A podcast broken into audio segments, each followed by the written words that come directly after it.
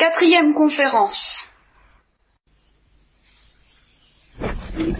Alors ce soir, nous allons prendre nos entretiens spirituels et je voudrais revenir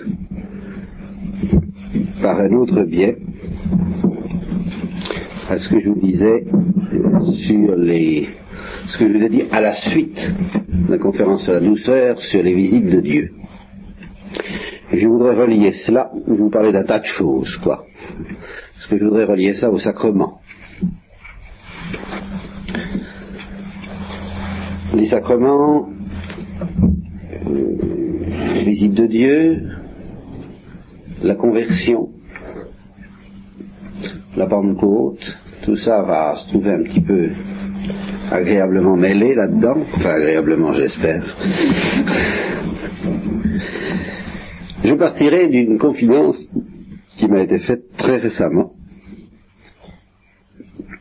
par euh, une âme, comme on dit, une âme, une âme religieuse, fort religieuse d'ailleurs,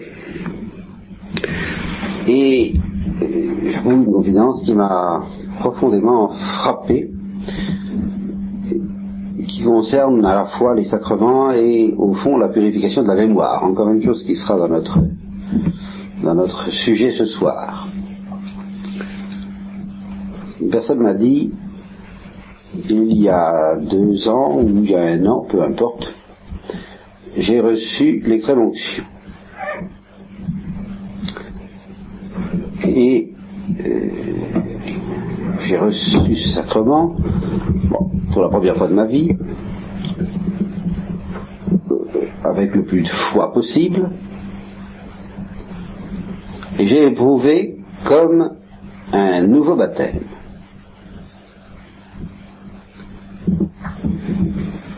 Quelque chose d'absolument neuf qui commençait en moi, et comme une facilité nouvelle pour aimer Dieu, pour tout, ce que peut impliquer le baptême. Mais alors avec cette particularité qui concerne en effet la purification de la mémoire et qui est vraiment très très remarquable, et qui va vraiment bien nous servir de point de départ pour ce soir, cette particularité que je ne pouvais plus revenir en arrière non seulement je ne pouvais plus revenir en arrière, en sens que je ne pouvais plus retrouver ma, la mentalité un peu traînante, poussiéreuse, euh, ralentie, freinée par le poids du jour que je pouvais avoir avant, mais que je ne pouvais plus me souvenir. Euh, non pas une capacité totale des capacités totales de, de, repenser en cas de besoin à la date de ma naissance ou à tel ou tel événement dont j'aurais eu à répondre euh, au point de vue de l'état civil, que sais-je, ou n'est-ce pas, date de ma profession, ou, ou il y a telle personne que j'ai connue ou que j'ai pas connue autrefois, ça c'est une... Non, c'est pas ça. C'est pas ça qu'on appelle ne pas pouvoir revenir en arrière, ne pouvoir se souvenir, c'est-à-dire ne plus pouvoir revenir par le mémoire sur mes états d'âme antérieurs, sur ce que j'étais spirituellement avant, sur les objets qui m'avaient préoccupé.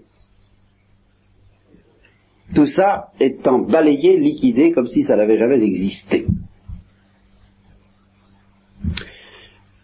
Euh, j'ai profité de cette grâce avec joie. Et petit à petit, je me suis aperçu, il y avait deux ans de ça, n'est-ce pas? Oui, c'est ça, il y a deux ans. Je me suis aperçu, à la longue, que de nouveau, je sentais comme un freinage, comme euh, une poussière, comme un entassement de choses qui me gênaient pour euh, aller à Dieu vite, vite, vite. Fait des souvenirs, non pas de ce qui s'était passé avant ce, ce sacrement avec sa fonction, mais de ce qui s'était passé depuis que de nouveau le poids du jour, les événements, les, retours sur moi éventuels, les retours aussi sur les événements, enfin que sais-je, tout ça, ça me ralentissait de nouveau, que ça freinait, que ça... Ah, ça n'était plus ce que j'avais senti. Cette espèce de, de bain de jouvence, c'est exactement ça le baptême, que voulez-vous spirituel, cette naissance, à partir de, zéro, ce, départ à zéro, que j'avais éprouvé, comme si la vie commençait au moment même où je recevais ce sacrement, comme si j'avais pas vécu avant, quoi. Comme si je commençais à aimer Dieu, comme si je commençais à connaître Dieu, comme si je commençais tout, comme si je n'avais pas passé. Mais, eh je n'éprouvais plus cela. J'avais déjà un passé. qui commençait à me gêner un peu, ce passé. Parce que le passé gêne, le passé alourdit. Même quand on l'aborde avec ferveur, euh, à la longue, enfin les choses finissent par nous gêner. Alors elle me dit, je me suis trouvé, je me suis étonné. À ce moment-là, je me suis étonné.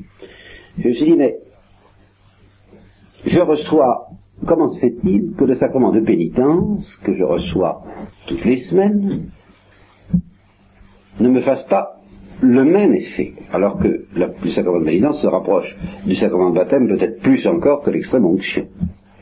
N'est-ce pas? Euh, Le sacrement de pénitence, on est vraiment baigné dans le sang du Christ pour, les mêmes effets que le baptême, sauf le caractère baptismal, bien entendu. Et puis, sauf que ça implique une pénitence, ça implique des mouvements de la part du pénitent, alors que le baptême n'implique rien on a dit que le, baptême était une pénitence non douloureuse, si vous voulez, Et puis irréversible. Alors c'est cette note, attention, n'est-ce pas, euh, qui, avait frappé cette âme à propos des notion, c'est cette note d'irréversibilité. Quelque chose sur lequel on ne pouvait plus revenir en arrière. Ça avait été fait, on ne pouvait plus revenir en arrière.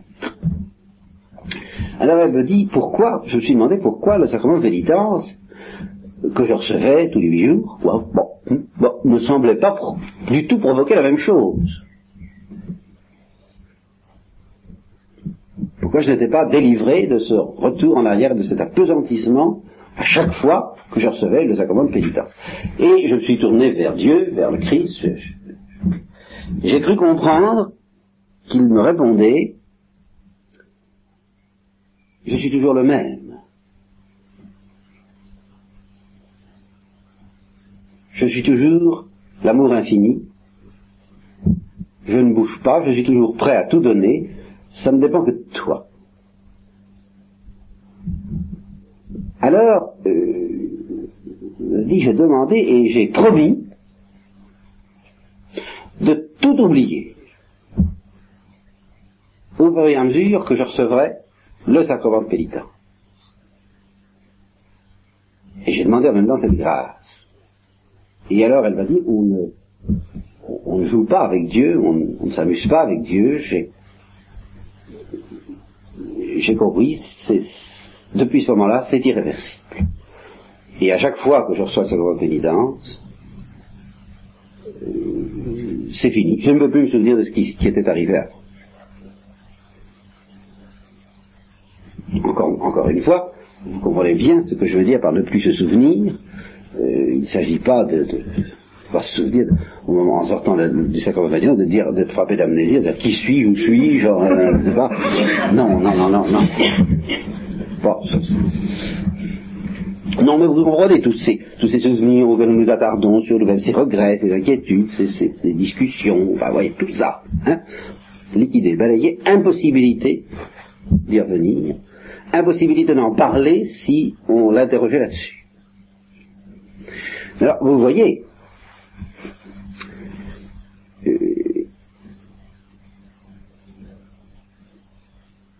tout de même, s'il faut que je vous parle de cela, parce que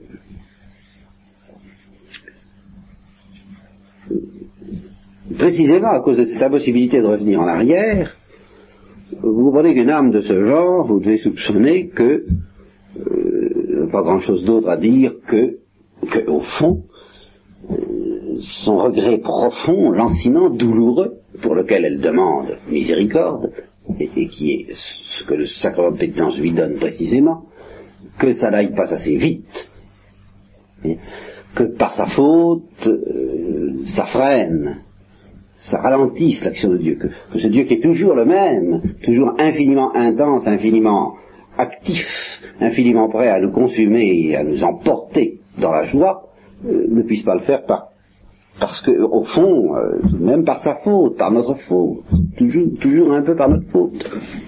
Alors le confesseur demande, mais est-ce que c'est délibéré? On est bien que euh, une pareille faute n'est pas délibérée, mais c'est quand même un désordre. Et ça suffit naturellement largement comme matière au sacrement de l'absolution, mais certains confesseurs scrupuleux peuvent euh, s'en tracasser, que sais-je. En tout cas, euh, à ce moment-là, deux confesseurs ont donné leur avis sur la question. Et l'un a dit, eh bien, mais il n'y a pas de problème, il n'y a pas besoin de se confesser dans ces conditions-là. Il suffit de s'établir dans la joie éternelle de la miséricorde, qui, qui, qui donne tout. Comme on sera au ciel en somme. Et l'autre, qui était un, passez pas l'expression, enfin, pardonnez-moi l'expression, qui était un bon vieux prêtre, n'est-ce pas? Bien traditionnel, et il a dit, mais enfin, qu'est-ce que c'est cette histoire?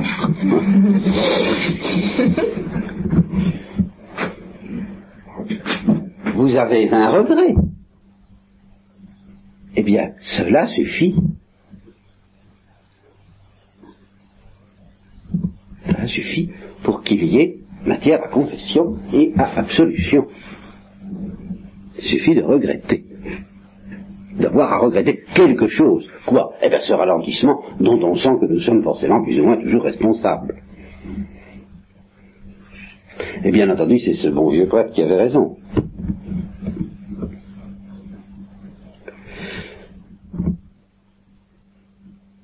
Et alors ceci m'entraîne à une série de considérations qui vont aller assez loin dans le temps peut-être. Et il faut que je m'arrête à temps pour vous parler de l'Eucharistie avant la fin, parce qu'il restera une ultime objection, et qui sera le couronnement, il faut se dire ce que je vous dirai, et qui concernera l'Eucharistie. Euh, je me placerai au plan de, du sacrement de pénitence pendant un bon bout de temps du sacrement de pénitence et de tout ce qui est dans la même ligne, extrême-onction, baptême, le baptême ne se renouvelant pas, mais l'extrême-onction pouvant se renouveler, mais alors surtout le sacrement de pénitence. Nous avons là, j'avoue que cette âme m'a aidé à comprendre tout de même, admirablement, ce que c'est que la conversion, c'est-à-dire un commencement absolu. Et elle m'a aidé à comprendre aussi que la conversion, loin, d'être un phénomène unique ou rare, devait devenir très normalement un phénomène de plus en plus fréquent, jusqu'à devenir chez les saints un phénomène ininterrompu. C'est extrêmement simple.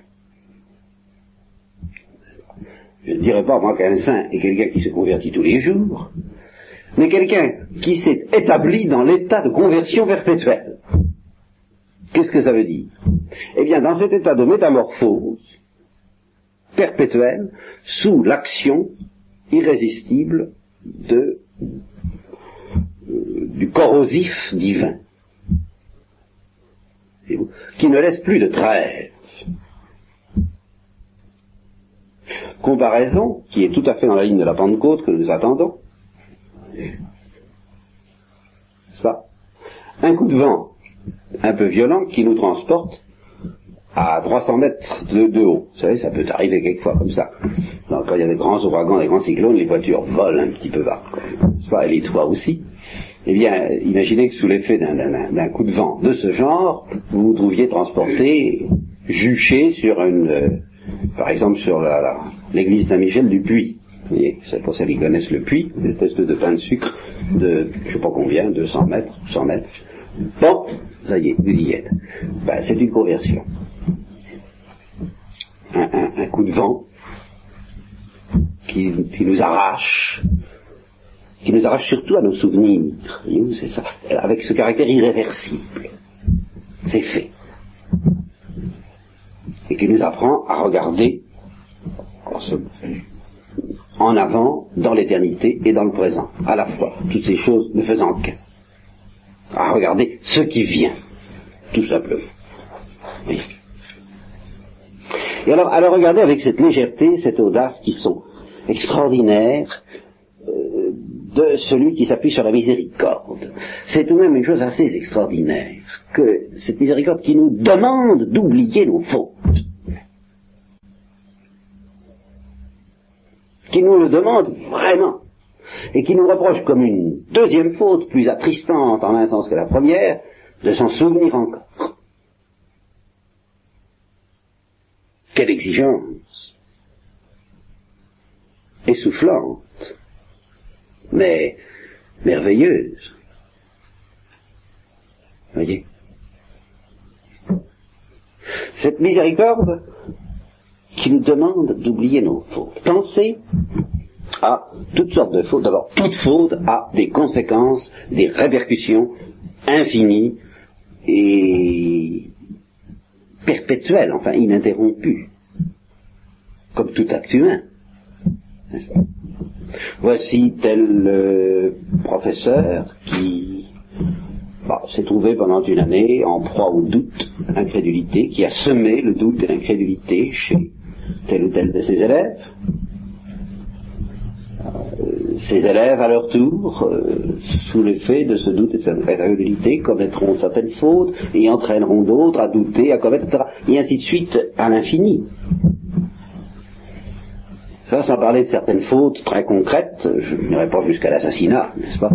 Mais euh, bien d'autres qui portent leurs conséquences temporelles et puis c'est irréparable, voilà. Temporellement parlant, c'est irréparable. À chaque fois que nous faisons euh, le mal, ou même que nous ne faisons pas le bien, autant que nous devrions le faire, euh, c'est irréparable. Ça, ne peut plus s'arrêter. Vous, avez déclenché une machine qui ne peut plus s'arrêter. Et Satan se frotte les mains, et Satan conduit le bal, comme on dit, et ça y est, voilà. Et puis, il nous présente autant que possible le spectacle. Il dit, voilà, tu vois, tu vois, tu vois, tu vois, tu vois ce que tu as fait, tu vois ce que ça va donner. Eh bien, Dieu demande, nous demande vraiment, si, nous ne faisons pas, c'est que nous n'avons pas foi dans sa miséricorde, Dieu nous demande d'oublier tout ça. Comment est-ce possible? Bien entendu, par un acte de foi absolu, dans cette promesse constante que Dieu nous fait, que parmi les éléments dont il se sert pour faire le bien, au premier chef se trouve le mal. Dieu tire le bien du mal, il est le seul à pouvoir le faire, comme il tire l'être du non-être. C'est de la création pure. C'est un exercice divin pur. Par conséquent, croire cela, et particulièrement cela, c'est vraiment rendre gloire au Créateur, qui seul peut faire cela. Mais ne pas croire cela, c'est euh, refuser de rendre à Dieu la gloire qui lui est propre. C'est avoir confiance dans sa miséricorde comme on aurait confiance dans une miséricorde humaine, à qui on pourrait dire, bah oui, c'est très bien, c'est très gentil, vous me pardonnez, vous êtes bien bon, hein, mais qu'est-ce que ça change hein? Ça change peut-être pour moi, je suis réconcilié avec vous, qu'est-ce que ça change dans les faits hein, Dans les faits? Eh bien, Dieu tu ne reconnais pas ma gloire, tu ne reconnais pas qui je suis, si tu n'as pas compris que cela même qui a été utilisé contre l'amour, je vais l'utiliser pour l'amour. Je suis seul à pouvoir le faire. Et c'est ce que j'ai fait tout, tout premier chef, quand j'ai utilisé la mort de mon fils, fruit d'un péché, du péché. Alors là, comme péché, on ne pouvait pas faire mieux. Il suffisait d'imaginer ce que le Fils de Dieu, vous ai dit sans aller jusqu'à l'assassinat. Ben là, on y est. Et quel assassinat? Imaginez ce que le Fils de Dieu ce que Jésus-Christ pouvait faire, aurait pu faire, dans une perspective temporelle et spirituelle, euh, qui simplement n'était pas celle de la croix, qui était celle de Saint Pierre, justement, comme par hasard, voyez-vous, celle des apôtres. Ce qu'il aurait pu faire si on l'avait laissé en vie, tout le bien qu'il aurait pu faire, toute la lumière qu'il aurait pu répandre, toutes les guérisons qu'il aurait pu opérer, et les conversions, enfin tout le bien qu'il aurait pu faire. Eh bien, réponse de Dieu, il n'aurait pas pu en faire autant que l'Église n'en fera par la Pentecôte. Parce que, parce que si n'était pas mort il n'aurait pas accompli la rédemption comme je l'avais décidé, et il n'y aurait pas eu comme instrument du bien qu'il faisait le mal dont je me suis servi. Il m'aurait manqué ce mal pour faire mon œuvre, moi Dieu. Alors inutile de dire que ça n'est pas du tout pour encourager la conclusion que Saint Paul réprouve lui-même, alors pêchons tranquillement pour qu'il puisse en tirer sa gloire. Non, je, vous m'entendez bien. Mais oublions nos péchés. Ah oui.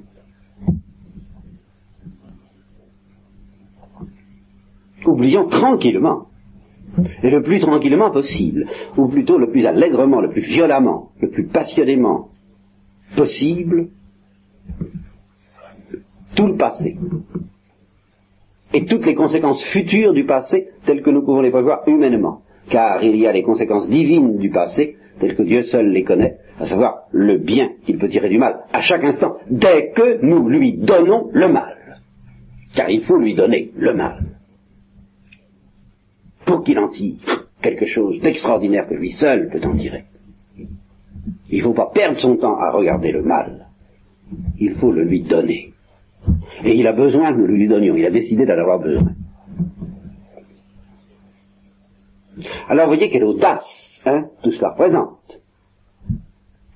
Et si quelque chose doit être regretté, ah oui, regretté, pour que le sacrement de pénitence puisse s'exercer, et afin qu'ensuite on oublie immédiatement ce qu'on regrette, c'est que précisément si peu de chrétiens, si peu de contemplatifs fassent cela, lui donnent leur péché lui donne leur misère, mais pas seulement leur misère en tant qu'on se dit, ah, je vous la donne pour que vous la guérissiez. Non, mais il lui donne vraiment tout, y compris le non-être, et surtout le non-être, parce que lui seul peut en tirer l'être. Et ce non-être qui est le mal, et le mal des autres, et le nôtre, et les conséquences. Je vous le donne parce que je sais que vous, vous pouvez en tirer du bien à chaque instant, à chaque instant. Alors que d'inquiétude nous nous épargnerions si nous agissions ainsi. Prenons un exemple très simple et classique, combien classique? Ne pas savoir exactement ce qu'il faut faire en face de telle circonstance, en face de quelqu'un.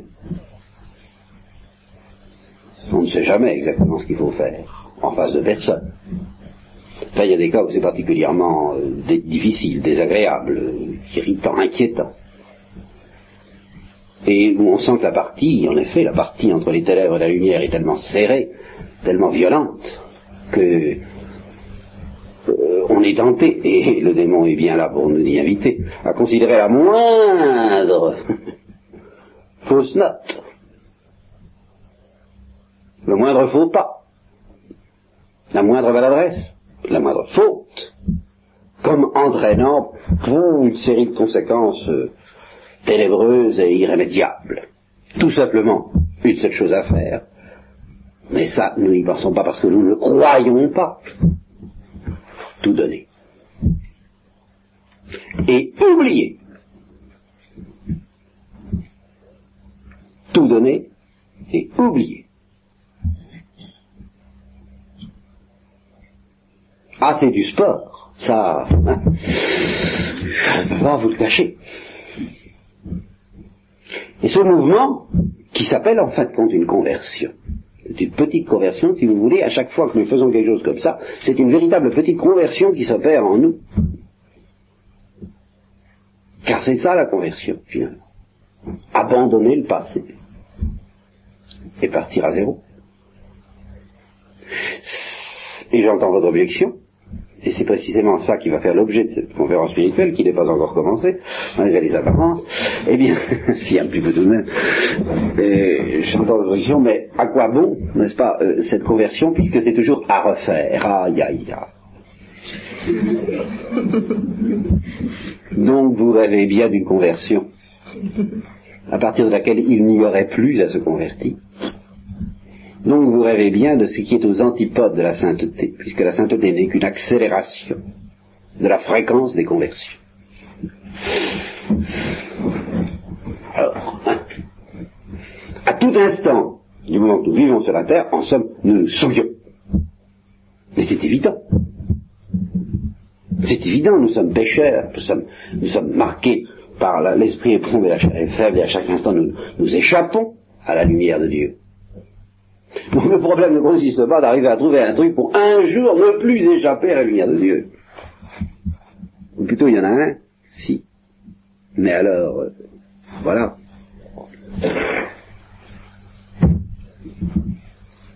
C'est un mouvement, c'est un mouvement fondé sur le regret. Et le regret comme oubliant. C'est-à-dire, c'est un mouvement par lequel, à chaque instant, on donne cette souillure qui nous échappe, qui vient de nous. On l'a donnée. Alors, à force de la donner tout le temps, il y a un moment vient où on ne s'arrête pas de donner le passé, c'est-à-dire de se convertir. Tandis que être tout le temps dans la lumière de Dieu, ah, c'est justement ça la tentation du premier confesseur. Oui, au ciel, voilà bien la différence entre le régime de la terre et le régime du ciel. Ah oui, au ciel, ce sera l'immobilité en question. Alors là, au ciel, on n'aura plus à donner successivement. On donnera éternellement dans un seul acte qui ne bougera plus. Une fois pour toutes, tout, il n'y aura plus d'événements. Il n'y aura plus de conversion. Ah, d'accord. Mais en attendant, à tout instant, l'infidélité, la rechute, l'apesantissement, la pesanteur nous menace. Et dès qu'on vit, elle s'exerce. Parce que on n'a qu'une solution pour être constamment fidèle, c'est de se reprendre toujours.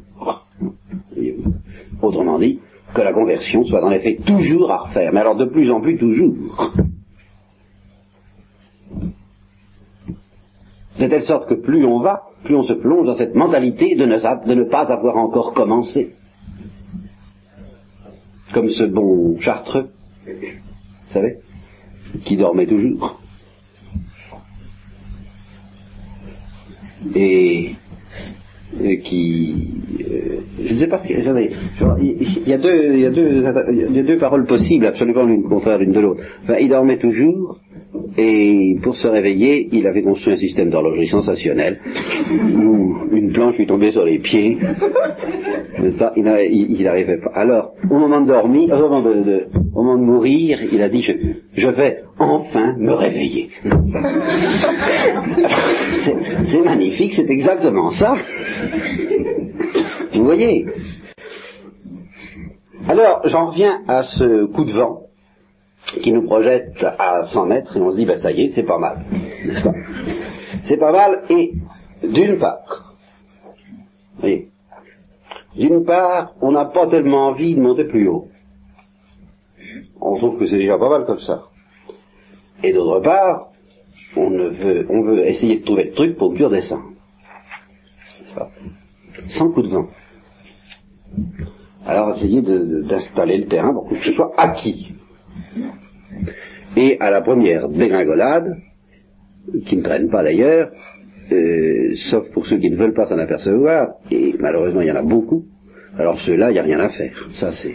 Il n'y a rien à faire avant qu'ils s'en aperçoivent. C'est pas la peine. Dieu ne peut pas faire grand-chose avec eux. Ça, c'est... Mais donc, à la première chute, on se dit, ben voilà, c'est encore à refaire. Mais en fait, c'est à refaire pour aller plus haut. Voyez, ce qui nous perd, c'est que nous considérons le coup de vent de la conversion comme un événement transitoire destiné à nous mettre dans un état qu'on appellerait la sainteté. Il n'y a pas d'état de sainteté. Il y a simplement une précipitation de plus en plus fréquente des coups de vent. N'est-ce Accélérée par le nombre peut-être aussi fréquent des chutes conscientes. Conscientes. C'est-à-dire qu'au fur et à mesure qu'on devient plus délicat, pratiquement on s'aperçoit qu'on rechute tout le temps. Tout le temps. Du fait même qu'on oublie Dieu, alors là, pas le passé, mais Dieu, justement qu'on se remet à penser au passé, et ce, freinage dont, cette âme parlait, qui, se produisait en elle au bout de deux ans, c'est l'heure des gringolades, quoi. C'est que ça, ça retombait. Et qu'elle avait besoin, de nouveau, d'un coup de gonflage, comme on dirait aussi, euh, d'un coup de Saint-Esprit, quoi, d'un élan. Et alors je voudrais extirper de vos âmes, mais alors si je pouvais les extirper définitivement, n'est-ce pas, le rêve, le devoir, l'espoir, le désir de ce coup de vent définitif après lequel il n'y en aurait plus besoin d'autres, parce qu'il ne pourrait plus avoir ni rechute, ni besoin de conversion. Mon Dieu. Mais vous allez aux antipodes de ce qu'est la sainteté.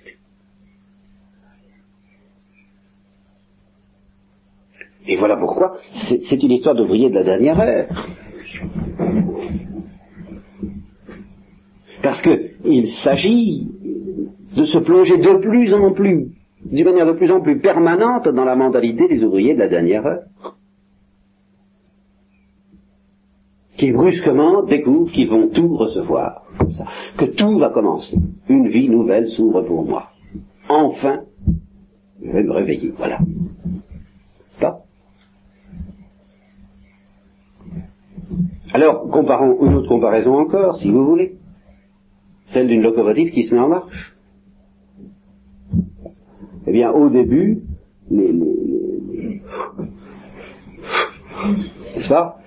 Ça arrive tous les deux ou trois ou quatre ou dix ans, le, coup de...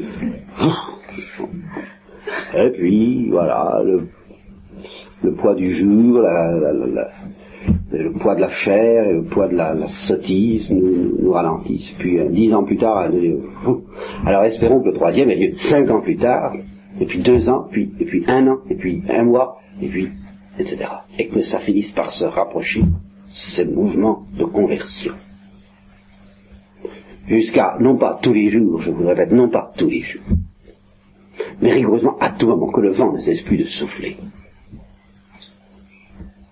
Et il ne tient qu'à nous. Car lui, il est immobile, dans, il souffle d'une manière éternelle, sans arrêt. C'est nous qui nous imaginons que, attendez un petit peu que je m'y reconnaisse, euh, et que j'organise mes vertus en vertu de, que j'exploite les lumières que vous m'avez données, et puis que je fasse une vie de bon chrétien ou de bonne religieuse, enfin quelque chose de bien. Hein. Avec ce que j'ai, on doit pouvoir faire mieux et puis on constate que c'est pas encore brillant, on se décourage, on tombe, on, appelle, et immédiatement on reçoit, toujours, ça, ça ne traîne pas. Donc on appelle pour de vrai, quoi, un peu sérieusement, un peu du fond de l'être, et immédiatement, nouvelle promotion. Ah, bon, alors, ça y est, je vais pouvoir commencer à faire quelque chose, au lieu d'attendre la suivante. Mais attendre la suivante, non pas paresseusement, non pas sans rien faire, mais en comprenant que qu'il faut qu'à tout moment nous renaissions, dans un mouvement irréversible, à tout moment, de plus en plus souvent jusqu'à devenir à tout moment. Alors sous la pression d'un vent qui ne nous permet pas de se retourner en arrière. Vous savez ce qui arrive quand le vent souffle un peu fort? Allez, euh, oui, mais euh, allez, allez, hop, en avant on essaie de se retourner en arrière, il n'y a pas moyen, il nous ramène la tête en avant. C'est ça le souffle du Saint-Esprit. Quand il devient vraiment un peu harcelant. Il ne le fait pas tout de suite parce que nous ne le supporterions pas. C'est vraiment pas dans nos habitudes. Ça nous donnerait comme, euh, comme, comme de voyager sur la mer en étant un, immense mal de mer. Ça, c'est, au fond, c'est ça, les purifications passives. Hein? C'est une espèce d'immense nausée du fait qu'on ne sent plus là le terrain aussi solide.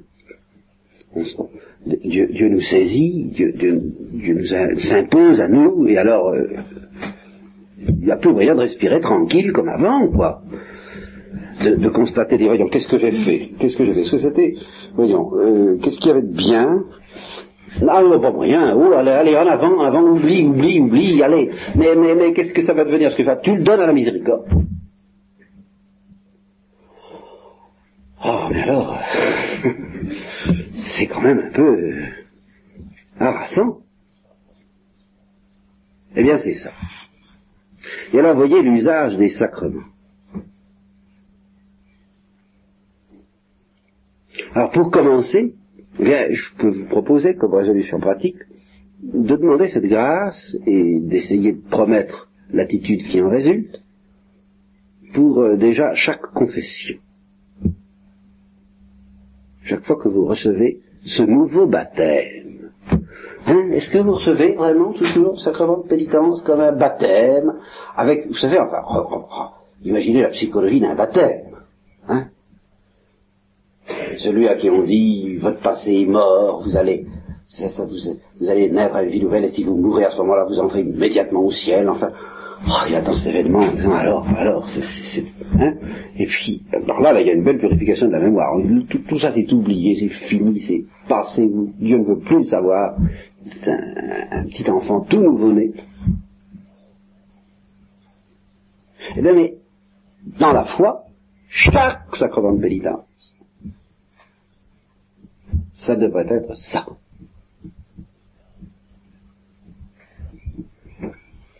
La confession, c'est une fois par semaine dans les communautés religieuses. L'Eucharistie, c'est une fois par jour. Oui, mais l'Eucharistie, c'est pas la même chose, c'est de la ferveur, on, avance là. Ah. Mais c'est exactement. Et voilà à quoi je voudrais en venir. Il faut qu'il y ait certes une espèce de regret à la base. Voilà où on sort du réalisme chrétien si on essaie de nous dispenser de ce regret. Et de ce regret qui va loin, qui est très douloureux. Faites attention, hein. Je ne vous dispense pas du regret. Et surtout le regret de ralentir, le regret de freiner, le regret de vous attarder, de vous apesantir sur vous-même, alors que le souffle est là, qui pourrait vous emporter si loin et si vite. Je suis toujours là. Ça ne dépend que de toi.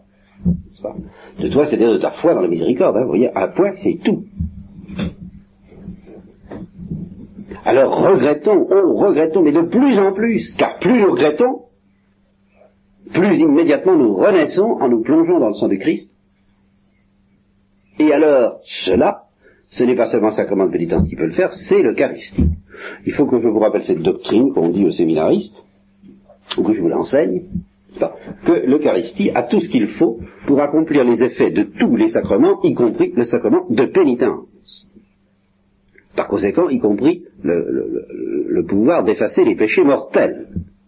Telle sorte que si quelqu'un, de bonne foi, et n'étant pas en état de grâce, mais avec une intention droite, et ne sachant pas, ou n'ayant pas le moyen de savoir, enfin, vous voyez, c'est quelqu'un de bonne foi, ou n'ayant pas appris qu'il fallait se confesser, parce qu'on n'a pas su le lui dire, enfin, que sais-je, enfin, on peut inventer toutes sortes de choses, n'est-ce pas? C'est quelqu'un de bonne foi, ne sachant pas que Dieu, l'Église et forcément Dieu, demande de passer par le sacrement de pénitence en confessant ses péchés, afin de recevoir la robe nuptiale avant de communier.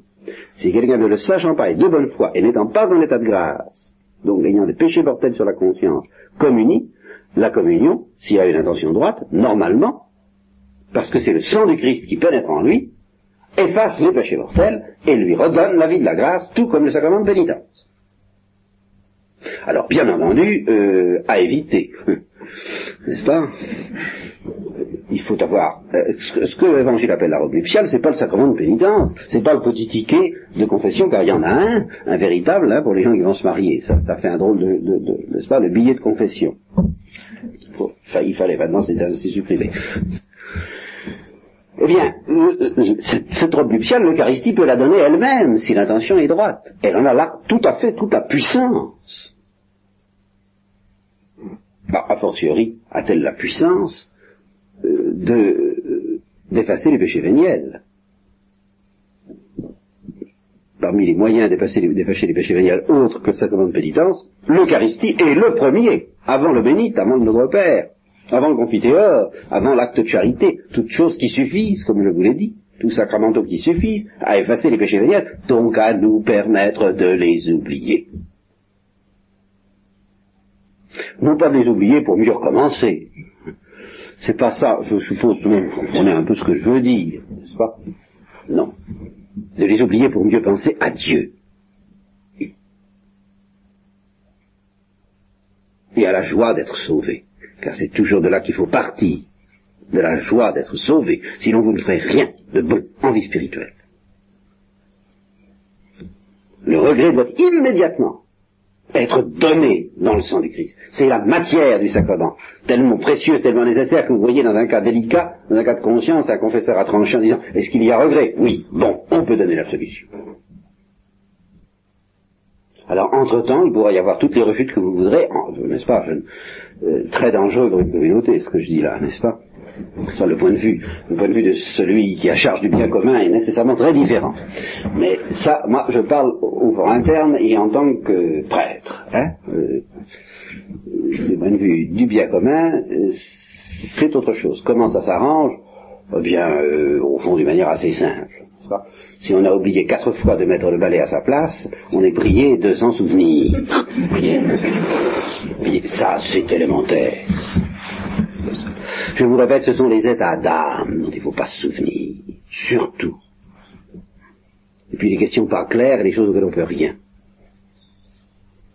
C'est pas se souvenir du passé, ça se souvenir qu'un balai peut être bien à sa place ou qu'il faut être à l'heure. Hein? C'est pas se souvenir du passé, c'est se souvenir du présent c'est utiliser les leçons du passé pour construire l'avenir. N'est-ce pas? Comprenez-moi bien. Alors ceci, cette mise au point est en fait, il, y a une infidélité. Il n'est pas possible que l'Eucharistie quotidienne, que la communauté ne produise pas de conversion quotidienne sans infidélité de notre part. Infidélité à croire, infidélité à comprendre, infidélité à accepter, à désirer, à promettre cette irréversibilité. Aussi absolue, qui devrait être aussi absolue à chaque communion que le baptême est absolu. Et alors, et alors, et bien, alors, pourquoi s'arrêter en si bon chemin? La communion a lieu une fois par jour, parce que faut bien qu'on vive, c'est-à-dire qu'on fasse autre chose. Mais l'Église, elle voudrait bien ne pas cesser de communier, et elle ne cesse pas de communier. Comme je vous le disais, je crois que je vous l'ai dit, si je ne vous l'ai pas dit, je vous le dirai un jour, pour vous de la dévotion à l'Eucharistie. C'est une dévotion par laquelle elle exprime avant tout, n'est-ce pas, la dévotion à l'Eucharistie en dehors de la messe, qui est tellement attaquée, critiquée par des esprits pointilleux et liturgistes. N'est-ce pas? Mais la dévotion à l'Eucharistie de la, messe, c'est la manifestation extérieure et publique de la part de l'Église de son désir que la messe dure toujours, que la messe n'arrête pas, et pas seulement que la conversion n'arrête pas. Mais, ce qui peut ne jamais cesser non plus, c'est le regret fécond et positif suivi d'une conversion et d'un point de départ à zéro, qui peut arriver à devenir aussi permanent que la faute. Et c'est tout ce que c'est ça qui s'appelle la sainteté. Une permanence absolue de ce mon Dieu ayez pitié de moi, mon Dieu j'ai confiance en vous, mon Dieu merci, mon Dieu ayez pitié de moi, mon Dieu j'ai confiance en vous, mon Dieu merci, et puis que ça marche de plus en plus, vous comme une locomotive, de plus en plus. Hein. On commence par le dire tous les mois, c'est déjà pas mal, pour certains chrétiens. Pour de dire pour de vrai, quoi. Mais n'imaginez pas qu'une âme religieuse n'a pas à le faire. Une âme religieuse, mais je dire, elle plante sa tente dans cette attitude. Et elle sent bien qu'à tout instant, le trésor s'échappe de ses mains par sa faute, ou par la faute de sa nature, au moins, par la faute de son infirmité, bien sûr, c'est pas nécessairement faute délibérée, comme demandait le confesseur, non, mais c'est un désordre. Et c'est ce désordre même qui doit être à chaque, voilà, le fond de l'affaire, le fond du secret de la sainteté que Dieu lui propose. C'est que le désordre, c'est bien de cette manière-là que Dieu veut tirer le bien du mal. Il veut que le désordre soit le moteur de notre conversion perpétuelle. Le désordre perpétuel. Moteur de notre conversion perpétuelle. Voilà. Le désordre perpétuel de laisser échapper l'amour. Moteur de notre conversion perpétuelle par le regret, par l'intermédiaire du regret. Et alors, vous voyez que l'Eucharistie ne supprime pas cela pour, substituer à ce mouvement zigzagant en apparence. Un mouvement qui serait soi-disant continu. Non. Ce qu'il y a de terrible, ce qu'il y a de plus opposé à cette conception de la sainteté,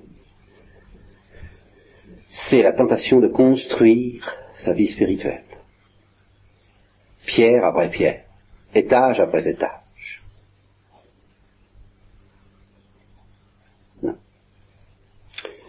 Sainteté, ça ressemble à la rééducation de ceux qui doivent apprendre à respirer de nouveau parce qu'ils ont été noyés ou asphyxiés. et à qui on fait la respiration artificielle. Et lentement, lentement, lentement, ça revient.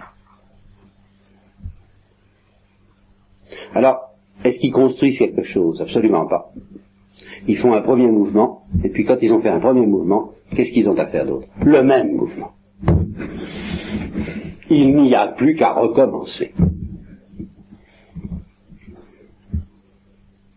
Et ce sera toujours à refaire.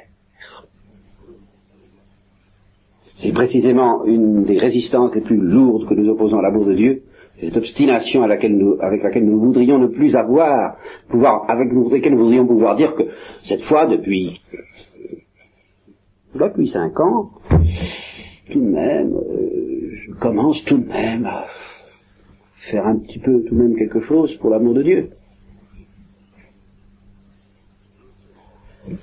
Supposons que ce soit vrai. Et finalement, c'est vrai. Mais nous jetons ici un regard en arrière. Nous interrompons le mouvement irréversible. Or,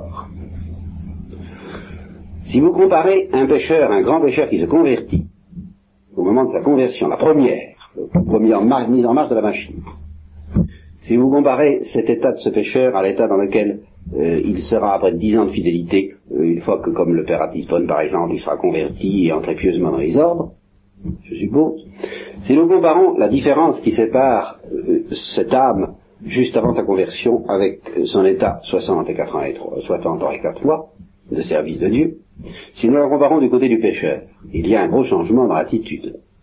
Énorme. Bien plus grand changement dans l'attitude qu'entre 60 ans et 4 mois, puis un mois plus tard.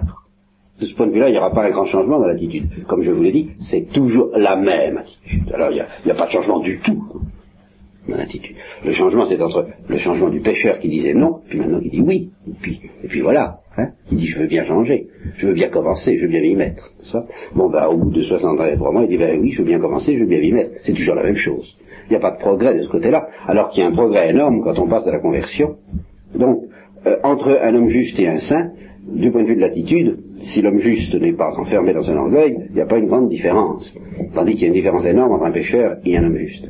Mais si vous considérez la chose du point de vue des dons de Dieu, du point de vue de ce que Dieu a donné à faire découvrir, du point de vue de la dose d'amour qu'il a à donner, il peut énormément, il y a une plus grande distance entre ce que cet homme est un mois avant sa mort et ce que Dieu lui aura donné au bout d'un mois, au moment de mourir, que pendant tout le reste de sa vie depuis le début de sa conversion. Parce qu'encore une fois, Dieu va de plus en plus vite. Et c'est un homme qui pourra dire, pourrait dire, n'est-ce pas, euh, jusqu'au dernier moment, il pourra dire ça. Je ne savais pas encore ce que c'était que de se convertir. Je le découvre.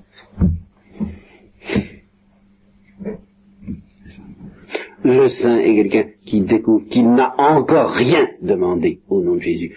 Il se dit, mais tiens, je vais m'y mettre. Et puis, euh, cinq minutes après, il s'aperçoit qu'il n'a encore rien, que ce pas ça. Et il dit, je m'y mettre, et puis voilà. Et de plus en plus, jusqu'à ne plus en bouger.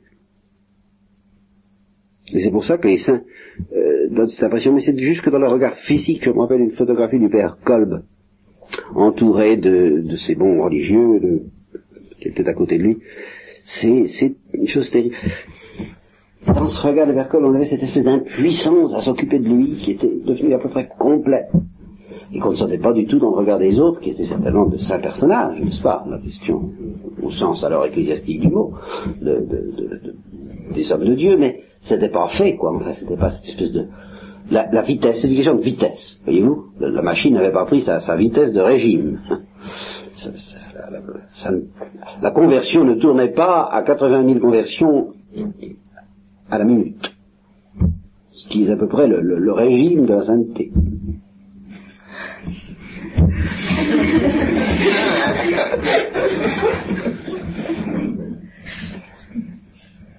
C'est ça la supplication perpétuelle. Mais vous ne l'obtiendrez pas en vous disant je m'installe dans la supplication perpétuelle. Non, mais en suppliant de plus en plus souvent. Voilà, c'est tout. En vous y mettant et à l'aide des sacrements, alors qui sont même des temps forts qui rythment ce mouvement, et les sacramentaux aussi. Nous y revenons aux sacramentaux. Alors voyez, comme je vous l'avais promis, j'espère avoir un peu noué dans votre esprit cette notion de purification de la mémoire, d'irréversibilité, des sacrements, des sacramentaux, et de la Pentecôte, que nous devons attendre comme un phénomène irréversible, à tel point que quand nous nous nous ne nous reconnaissions plus, non pas par amnésie, mais parce que nous ne serons déjà plus les mêmes, si nous y croyons.